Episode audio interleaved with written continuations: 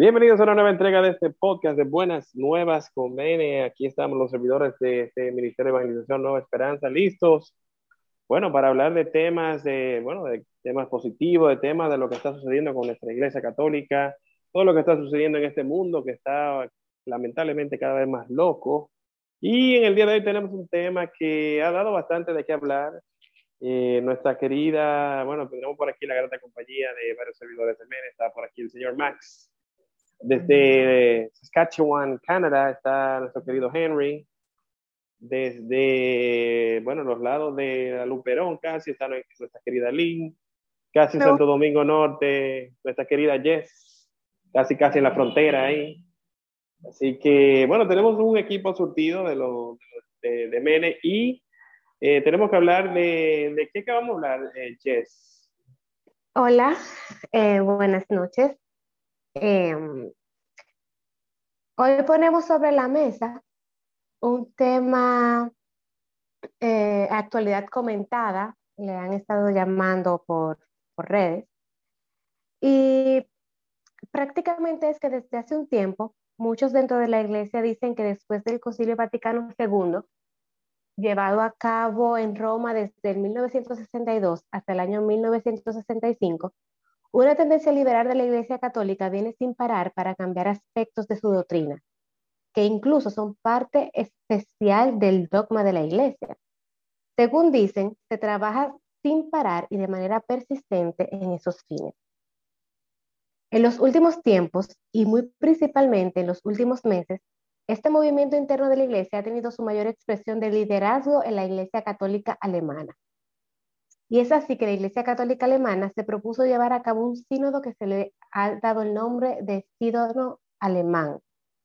Y los puntos propuestos a discutir en este sínodo, en este sínodo fueron los siguientes. Primero, que la mujer pueda llegar incluso al episcopado y por lo tanto al papado, ya que como saben el papa es un obispo, el de Roma. Eh, que los obispos sean elegidos democráticamente por los fieles. Tercero, piden la abolición de la actual moral sexual católica, acusada de estar impregnada de lo que ellos llaman pesimismo agustiniano, que considera malo el placer sexual. ¿Cómo es que se llama eso? Perdón, pesimismo. Eh, pesimismo agustiniano. Wow. Y cuarto, la aceptación de la legalización de todo tipo, todo tipo de relación sexual, siempre que sea consentida.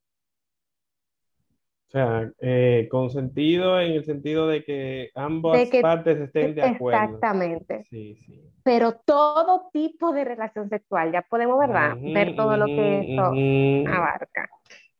Sí, también, eh, ¿terminaste ahí, Jess, o, hay algo más? Eh, bueno, hay más material, pero podemos, ir, podemos ir ampliando esto, sí, podemos ir partiendo de, de aquí. Sí, todo esto surge porque en el, eh, tú nos comentabas que era en el grupo de tu iglesia, eh, estaban hablando de esto por toda esta controversia que ha desatado, eh, que un grupo en, en Reino Unido, en, Alemania. En Alemania, que están solicitando eliminar la palabra madre y cambiarla por progenitora que ha dado a luz.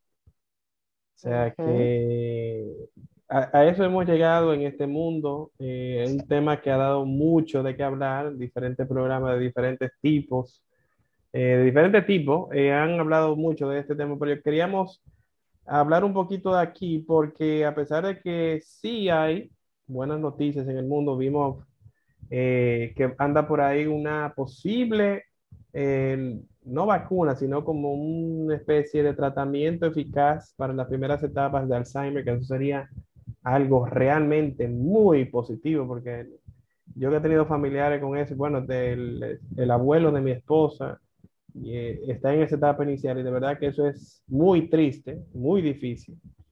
Y eso sería una gran cosa, que eso sea un tratamiento exitoso. Están trabajando muy fuertemente en eso. Y hay muchas, muchas noticias que también andan por ahí de, de otras cosas, pero sin embargo siempre sale una que otra que, que nos deja como que, pero ¿cómo así? ¿Qué dice esta tribuna? Bueno, perdón, sí, adelante, Jessica. No, no, no, dale tú. Yo iba a hacer un comentario de lo que hablábamos eh, fuera de cámara. De, esto mismo, de, del afán de ciertos grupos de personas de modernizar, entre comillas, entre comillas la iglesia para evitar que los feligreses se vayan o para tratar de que lleguen más. Pero es lo que comentábamos. Si la iglesia pierde su esencia, ¿de qué sirve que vengan más personas? O sea, ¿qué sentido tiene la iglesia católica como tal? ¿Sabe que... El punto es cuál es la forma, cuál sería la forma de que la iglesia se acerque a esos feligreses de una forma distinta. ¿Cuál, ¿Cuál sería la forma? Porque realmente tiene sobre la mesa un problema y es que realmente la mentalidad de la mayoría no está sintonizada con la realidad de la iglesia hoy. Entonces, eh, ¿qué pudiera estar fallando? Está fallando que el mundo, la crianza, la iglesia misma, o sea, eh, también sería como poner, poner la, la, dos caras de, de la moneda sobre la mesa para entenderlo. Ojo, no significa que yo esté a favor de que se modernice absolutamente nada en, en esos órdenes. creo que son cosas que son un poco irrelevantes a, mi juicio personal, pero realmente tiene un reto grande de que la mayoría de las personas, igual por ejemplo con el tema de la pandemia, se, se, ha desvinculado de manera impresionante de la iglesia, o no está yendo a confesarse, no está yendo a, hacer eh, los rituales, los cursillos, lo, mandatorio.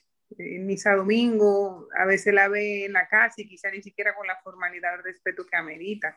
Entonces, ¿qué, qué, qué puede plantearse la iglesia a mí en un momento como este, que realmente está perdiendo feligreses y lo está, y lo está perdiendo? Nosotros dichosos que fuimos del, del, grupo que logró recibir el, ese llamado, ese ese toque de Dios de una manera diferente, pero ¿qué dicen ustedes? Mi opinión es... Ah.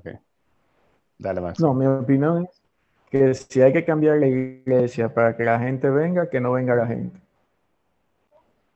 Me explico.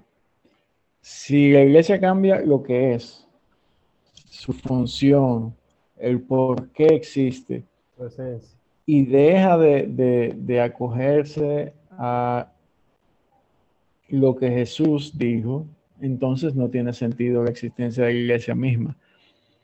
Aparte de eso, si vemos los datos, por ejemplo, de Estados Unidos, los datos demográficos, vemos que porcentualmente la población que se identifica como católica se mantiene estable, mientras la población que se identifica como protestante, o sea, como otras religiones, va disminuyendo porcentualmente de de los años 70 y que va aumentando la cantidad de personas que se identifican como no creyentes, ateos o de ninguna denominación, sin ninguna creencia.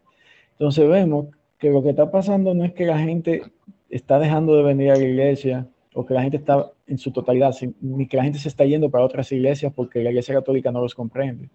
Es que si cambiamos la iglesia católica no va a quedar ningún sitio donde ir que sea diferente a todo lo que hay afuera. Entonces, la esencia misma de la iglesia se va a perder.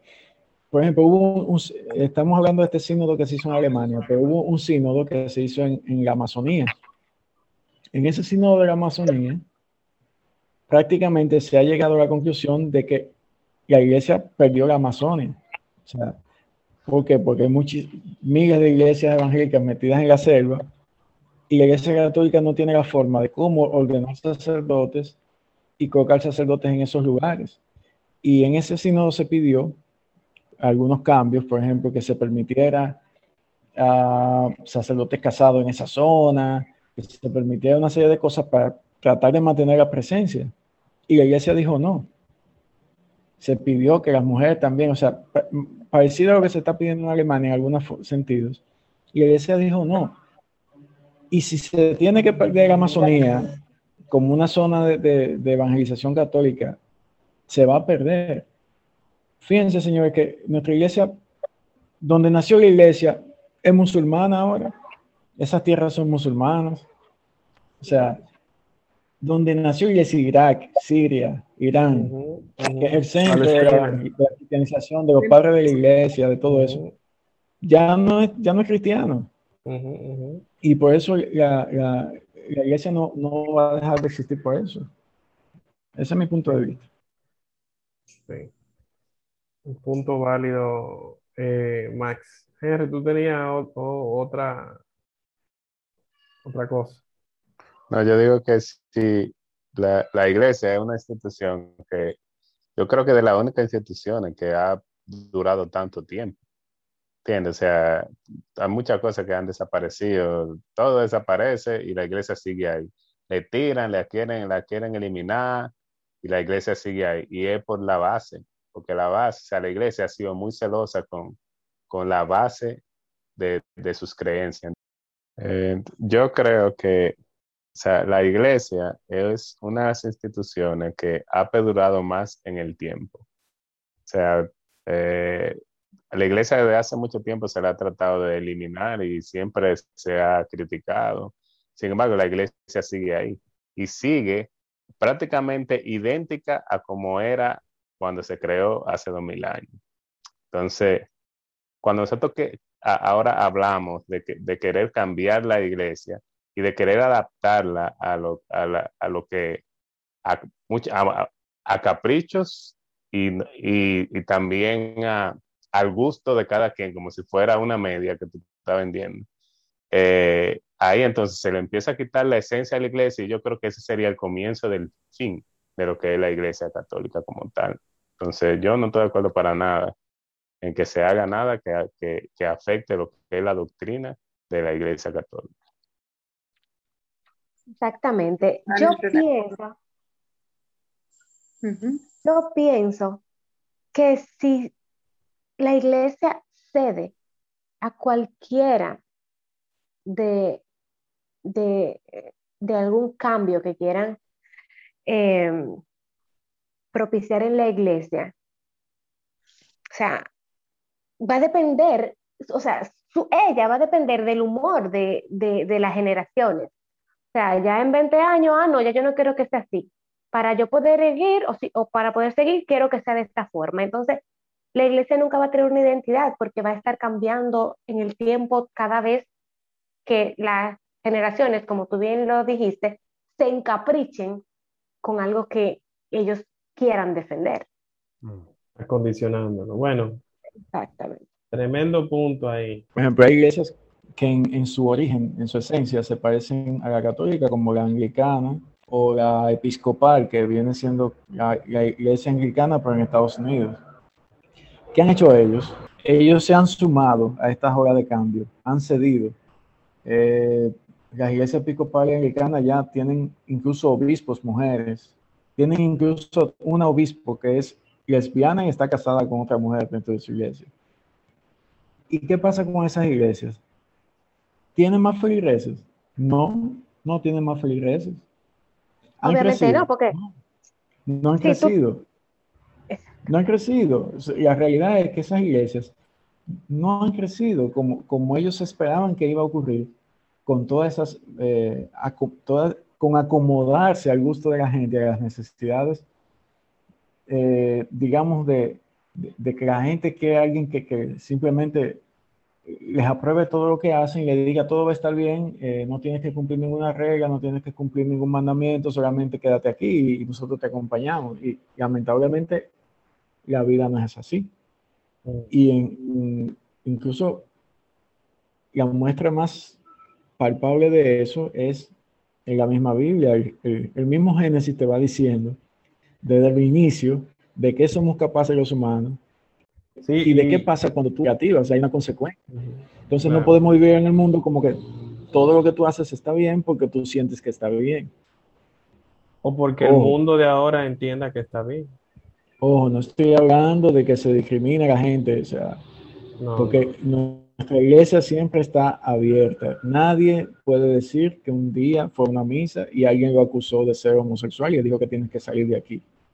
Nadie puede decir que fue a una misa y, si le pasa, no, y si le pasa, porque humanos, de humanos está llena, pues denúncielo con su sacerdote y con el ministro más cercano, porque tampoco es aceptable. Callarse tampoco es una opción. Tú sabes que me viene a la memoria, Max, cuando tú hablas y cuando Jesse habla del, de, de las transiciones que ha hecho la misma iglesia. De hecho, una de las cosas por la que más se le critica a la iglesia fueron el mismo tema de cómo eh, la iglesia se veía eh, venderse el perdón o el tema de las cruzadas que fueron temas de, de, modificaciones adaptadas a los tiempos en los que se vivía inclusive. Y mira, la, la alta condena que lleva la iglesia arrastra por haber cedido en, en caprichos, porque eran caprichos, de, eran caprichos de, de, cualquiera que apareciera por allí, que, que amenazara y dijera, es por aquí que se va. Entonces, ciertamente, eh, probablemente quien nos escuche eh, dirá, bueno, aquí tenemos un grupo de, católicos eh, radicales tradicionales y definitivamente yo pienso que no podemos definir de esa manera porque entendemos que lo que es la iglesia hoy como es, es llena, es completa y cumple una función para el mundo más hoy del que vivimos más que nunca. O sea, antes quizá era, era, era eh, un término medio, pero hoy con la falta de tantas cosas que hay que la misma iglesia la puede suplir, yo creo que modificarse para adaptarse sería, como dice eh, eh, uno de ustedes, decía, el principio del fin, definitivamente. Tú sabes que eh, a nivel histórico lo que tú dices tiene un muy buen punto porque las divisiones de la iglesia católica han surgido por desacuerdos que para el mucho quizá pudieran ser considerados caprichos, porque por ejemplo el tema de Lutero él no estaba de acuerdo con ciertas cosas y él emprendió su iglesia protestante. Del mismo modo lo hizo aquel rey de Inglaterra, lo hizo con que él parece que se quería divorciar, si no mal recuerdo. Y eh, la iglesia católica no le permitía eso. Él fundó su iglesia anglicana. Y así ha sucedido con diferentes cosas. Entonces, sin embargo, la, eh, como ustedes dicen, la iglesia se ha mantenido constante y juega un papel fundamental en el mundo de hoy en día que carecen de tantas cosas lamentablemente, y tener un cimiento fuerte para lo que nos toca vivir en estos días es algo sumamente importante y por eso nosotros abogamos porque la iglesia eh, se mantenga eh, con todas estas cosas que, que, aboga y que apela. Entonces Jessica tenía otro punto importante que quería tocar en, en este tema. Sí, antes de de darle otros, otros puntos al respecto, quiero retomar lo que dijo Máximo en cuanto a, a las otras iglesias, por ejemplo, la, anglicana, que él decía que ha, ha, modificado, o sea, acepta cosas similares a lo que están pidiendo y no por eso ha crecido. No solamente no ha crecido, sino que ni siquiera la toman en cuenta, ni siquiera es una opción porque muy bien esas personas que quieren modificar nuestra iglesia católica pueden salirse de la iglesia católica e irse a la anglicana. Totalmente. Porque allá, le aceptan, no sé si todo, pero gran parte de lo que ellos están pidiendo. Entonces, ¿por qué en vez de tú modificar mi iglesia, mi iglesia que yo amo, que respeto tal y como es, no sales y te vas a una que ya existe como tú quieres? Entonces, de que, o sea, no le veo como el, el sentido, no, y, y es como, como, decía Max ahorita, que eso no es que la iglesia no es una tienda que, que tiene que tener servicio al cliente, es, es, una cosa totalmente diferente, o sea, y no es que cógelo, déjalo, es, es que la cosa es diferente, ¿no? los cimientos deben estar fuertes para que la cosa se mantenga, y las cosas que se, se están tratando de mantener, valen la pena mantenerlo, que son cosas positivas para nuestra salvación, para nuestro bienestar, o sea, son cosas que son para el bien o sea, por eso hay que luchar por ello. Es que yo creo que tiene que adaptarse, perdón, más. Yo no creo que la iglesia tiene que adaptarse a nosotros, nosotros nos tenemos que adaptar a, nuestra iglesia, a nuestra religión. Y, no, y no por capricho, sino porque la iglesia sigue la palabra de Jesucristo. Por eso. Exactamente. Eh, como además, si, tú, si tú tienes, por ejemplo, cuando tú andas buscando un norte, tú necesitas una brújula, ¿verdad? La brújula tiene que señalar al norte. ¿Cómo, ¿Por qué tú te fías de la brújula? Porque señala un punto fijo. Si la brújula señala donde cada quien quiera, ya no te sirve de guía. Entonces, Exactamente. así yo veo la iglesia. La iglesia es la única institución estable, es, el norte, es un norte fijo, donde tú puedes mirar y decir, por aquí es. Pero si la iglesia se mueve de sitio y se acomoda a, cualquier punto donde tú quieras que esté, pues ya deja de ser fijo y tú no la vas a tomar en serio.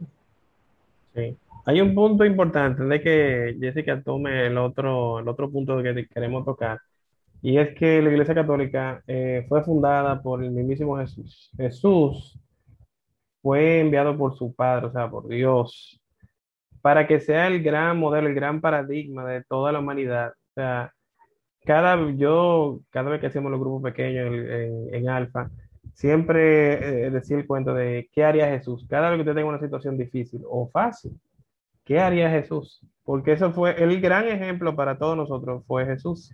Entonces, eso es lo que debemos tratar de caerle atrás. Y, y, una frase de Jesucristo que es básica.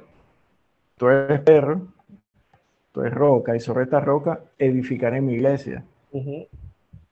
O sea, está claro la intención de Jesús de que exista una iglesia.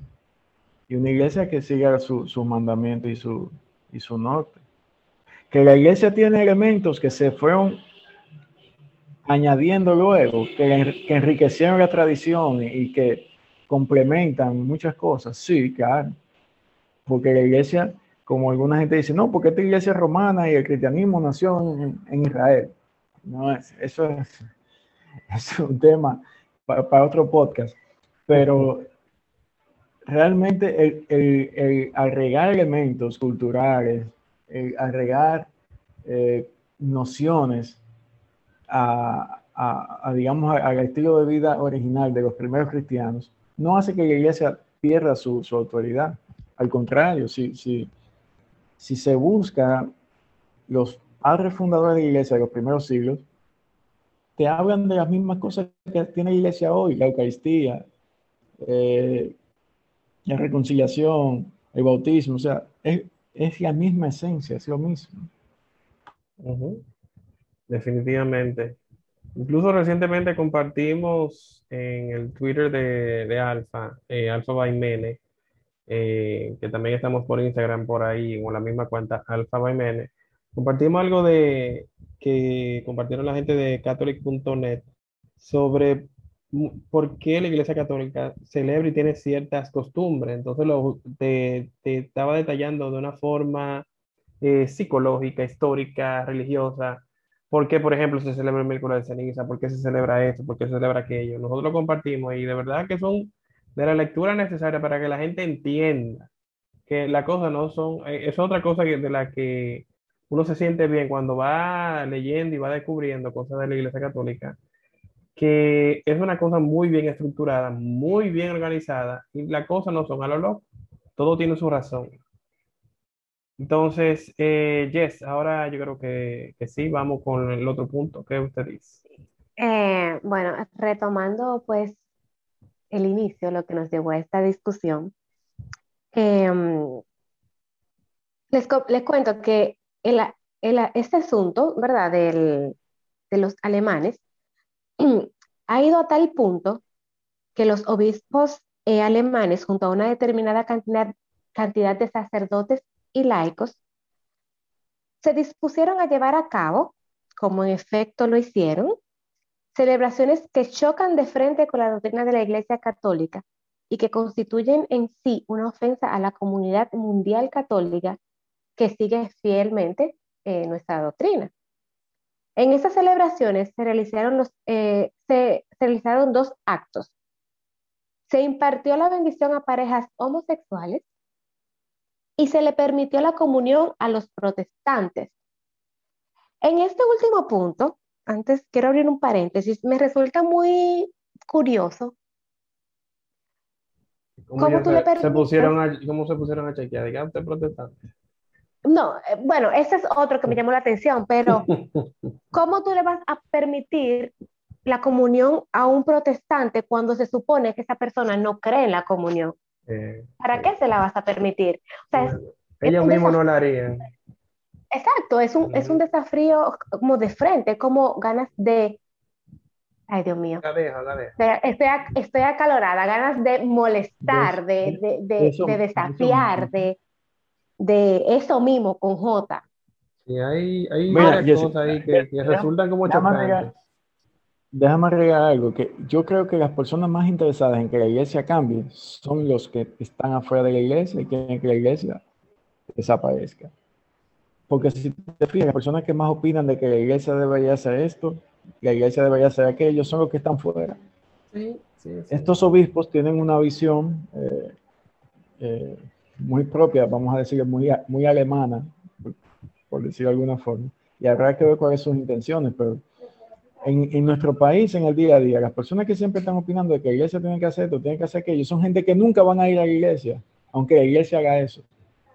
Exactamente, entonces para que tú, para que tú le permites la comunión, si ellos no creen en eso, o sea, es simplemente para, no sé, yo no sé. Es que es una forma de llamar la atención y protestar para ponerse en la lupa y hacer que, la, que, lo, que miren lo que ellos están tratando de solicitar. Es que es una provocación, ciertamente, y lo es. Exacto, es una provocación. Sobre todo con el cuerpo de Cristo, porque ellos saben bien la delicadeza que tiene la iglesia o los creyentes eh, con el tema de, de la comunión. O sea, eso es sagrado. Entonces, claro, ¿con qué van a jugar con lo sagrado? Exactamente. Entonces, em,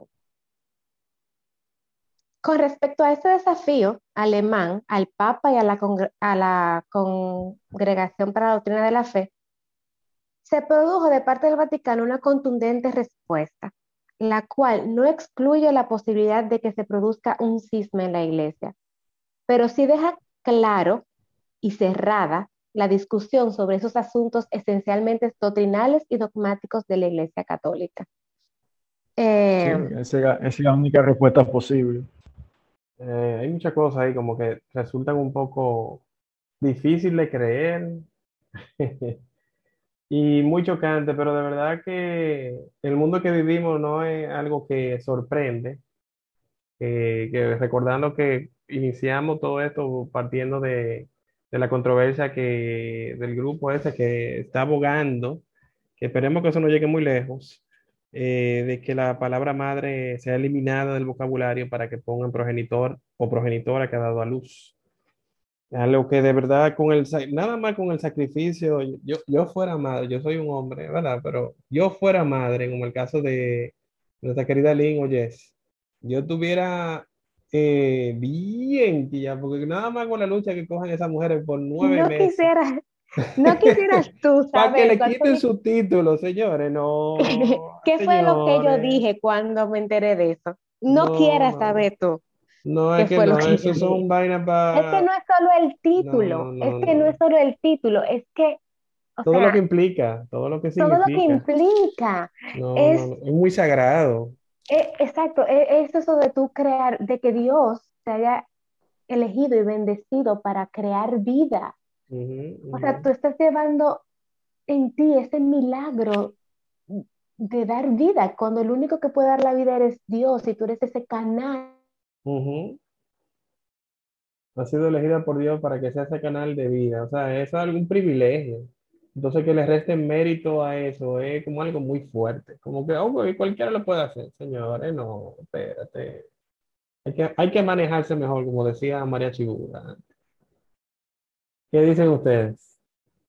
La idea de la palabra madre o padre por progenitor, o como en algunos sitios están proponiendo, que sea persona gestante o persona eh, o sea, en vez de madre, personas gestantes. o sea, que Henry, si quiere, se puede tema, para que una mujer puede dar a luz. Pero bueno, personas gestantes. O tú sabes que sí, que en Photoshop hay mucha gente que puede, hombre que puede tener hijos y salen embarazados. En Photoshop. La película de Arnold Schwarzenegger hizo como un daño, esa película de Junior.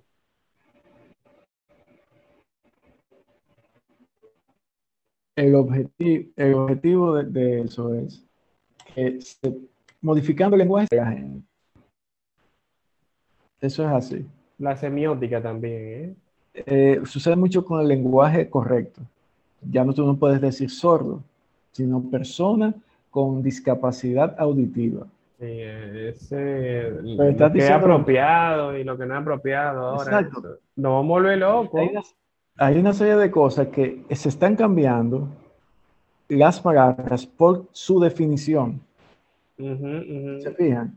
Ciego, persona con incapacidad visual. Esa es la definición. Esa, no, la palabra no vidente. Ah, no, o no vidente. O sea, persona con discapacidad visual. Es toda una cuestión política que tiene que ver con eso, con el lenguaje. De hecho, en Inglaterra, yo les comenté en otro podcast que una persona eh, demandó un hospital porque la trataron como una, como una madre gestante, como una mujer gestante, y se quejó porque decía que no, que, que, que, es un hombre. Y de ahí viene toda esa cosa. Eh, y, en los hospitales está prohibido prácticamente decirle, en, Inglaterra, decirle mamá o papá. Mm. Tiene que ser bien difícil la vida por las Ideologías, las ideologías cambian el lenguaje porque se modifica la percepción de la realidad. Sí. ¿Y cuál es el fin de todo eso? Eh, eh, es una pregunta interesante que vale la pena hacer. ¿Cuál es, ¿Qué es lo que se busca con, con toda esa cosa? Mira, piensa, perdona Máximo, piensa, piensa el mismo principio eh, de, de, lo que hemos visto anteriormente, o sea, de lo que siempre ha funcionado y ha estado firme, sin torcedura o con la torcedura que se le han impuesto, ha seguido firme cambiemos la iglesia. Igual el tema de la familia, o sea, eh, toquemos las vulnerabilidades, lo que puede ser más susceptible, lo que puede... Lo sabemos, entonces vamos a seguir poniéndole más ideas a las personas que ya saturadas están y uh loca con el tema de la pandemia que no sé qué, entonces claro, dale más ideas para que hilen más y entonces sigamos todavía como poniéndonos en un punto más subjetivo, claro daremos a decir en algún punto que Donde yo creo que no queda material para, otro podcast con todo esto. Sí, definitivamente. De la iglesia y con, y con todos estos Puede tener una parte 2 este podcast. Yo entiendo que hemos... Bueno. Dale, Jess.